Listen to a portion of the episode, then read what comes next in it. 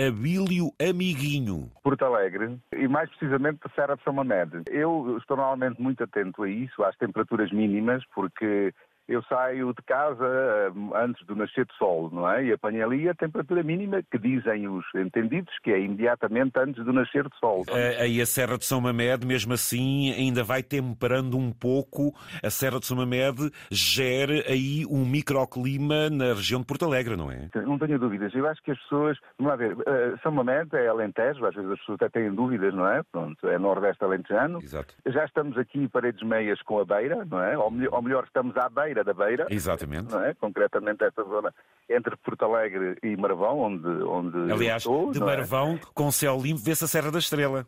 Justamente, e, e vê-se a neve quando ela está nevada. E as águias que se vêem pelas costas? Não tenho dúvidas, é um espetáculo absolutamente maravilhoso. que é isso, Zé Candeias? A maior parte das pessoas ignora que uh, São Mamed não é? É, absoluto, é um regulador, mesmo nestes tempos mais difíceis, uh, do clima de toda esta zona e não apenas, não é? Porque de São Mamed correm vários cursos de água, né? do, do, quatro dos mais importantes, tanto uns deles, dois correm para o, para o, para o Tejo e dois para o Guadiana, Exato, é? alimentando, alimentando água, portanto, todas essas zonas, pequenas hortas, uh, enfim. Aliás, há um detalhe, eu até tenho medo de dizer isto, não é? São Amed ardeu completamente em 2013, não sei se as pessoas Sim, se recordam, exatamente. não é? Pronto mas felizmente nunca mais voltou a arder de modo significativo, exceção feita talvez à barreira de Marvão, como nós costumamos dizer. Porquê? Porque o povo, uh, portanto, quem vive ainda na Serra, uh, foi introduzindo sotos de castanheiros, ah. pomar de cerejeiras. Ó oh, senhor professor Abílio, afinal é isso que é flora dessa região. Castanheiros era o que não faltava por aí originalmente. É. E até carvalhos e por aí fora, não era? É, é. José Candeia, neste momento o carvalho negral tomou conta da flora tradicional, porque o carvalho negral resiste muito melhor, tanto à, secura, não é? Mas de qualquer maneira, e, e neste momento, fazer vingar um castanheiro em Sanamed por estranho parece, é muito difícil. Muito, muito. Estamos a falar de árvores que atingem um primeiro porte depois de quantos anos? 4, 5 anos. Mas é importante que as pessoas eh, saibam que são essas as árvores e as espécies que devem ser plantadas, não é? Absolutamente, José Candeias. E, portanto, era o que ia dizer. Essas, é, portanto, o carvalho uh, negral, como autóctone, mais os castanheiros, porque o castanheiro foi árvore que foi introduzida na Península Ibérica e concretamente nesta zona. E os pomares cerejeiras, porque, José Candeias, há uma coisa que a maior parte das pessoas ignoram. Durante algum tempo a minha filhota teve uma loja em Faro, nós levávamos daqui cerejas de São Mamede e as pessoas não acreditavam que houvesse cerejas no Alentejo, mas há, em São Mamede, há, e concretamente nessa zona de que eu falava do Chévora, não é? Pronto, que é uma zona uh, mais úmida, Exatamente. igualmente quente, e, e, e de facto tudo isso acaba por cortar uh, os pinheiros, os eucaliptos também cá havia, e, uh, olha, uh, não é que não haja ignições, mas elas rapidamente são apagadas. É. Em ouvintes, é, é isto que se chama planear uma floresta. O que é isso de uma quinta biológica? Olha, é assim, eu, eu, não lhe gosto de chamar biológico, eu gosto mais de chamar biodinâmica, não é? Pronto, com, com algum receio de não, de não dominar tecnicamente estas coisas, porque a minha formação de origem é, é, é, é sociologia e depois, mais tarde, doutorei-me em, em formação de adultos. Mas, de qualquer maneira, o biodinâmico, para mim, é uma recuperação, talvez seja mais fácil dizer assim, das técnicas tradicionais de cultivo e de fertilização orgânica do, do solo, não é? Pronto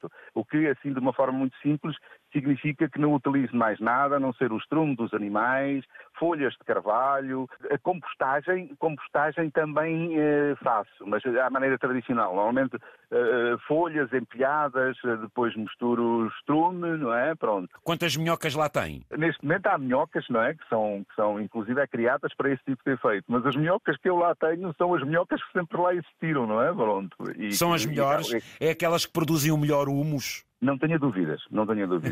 Eh, qualquer experiência que, que, se faça em termos de sementeira e depois de acompanhamento do crescimento das plantas com humus de minhoca é absolutamente notável. Eu cá para mim, o meu amigo aí na sua horta deve ter uns bons tomateiros ou não? Neste momento já tenho. Quer dizer que hoje está jubilado e, e dedica a sua vida nesta preservação do seu bem-estar, logo também ligado ao ambiente, à sua serra de São Mamede e à sua zona, é isso, professor Abílio? É. É isso, José Candeias. E mais, eu tive, eh, portanto, há, há três anos atrás, eh, pronto, tive um problema familiar, uh, portanto, perdi um filhote e daí para cá eu vim, comecei-me a dedicar. E agora mais intensamente que me jubilei. Foi também uma forma de sobrevivência, se me permite este, este, este abafo mais íntimo. E o senhor ainda por cima de uma área que é tão abrangente que desde conhecer o ser humano e o território, a sociologia é uma riqueza. Portanto, é só pôr em prática se calhar muita coisa, não, senhor professor? Isto isso dava outra conversa depois para outros Isso projetos, a Cooperativa Operária Portalegrense, com as crianças, para eles Não, terem formas olha, tradicionais de cultivo, por aí fora. Por exatamente. Fora. O senhor despertou em mim aqui uma grande curiosidade e é talvez o próximo assunto que eu queira falar consigo, que é essa formação de adultos uh, que o senhor aí me falou. Tomei o pequeno almoço e agora o que vou fazer enquanto o sol não despontar, uhum. vou justamente uh, adubar organicamente os tomateiros.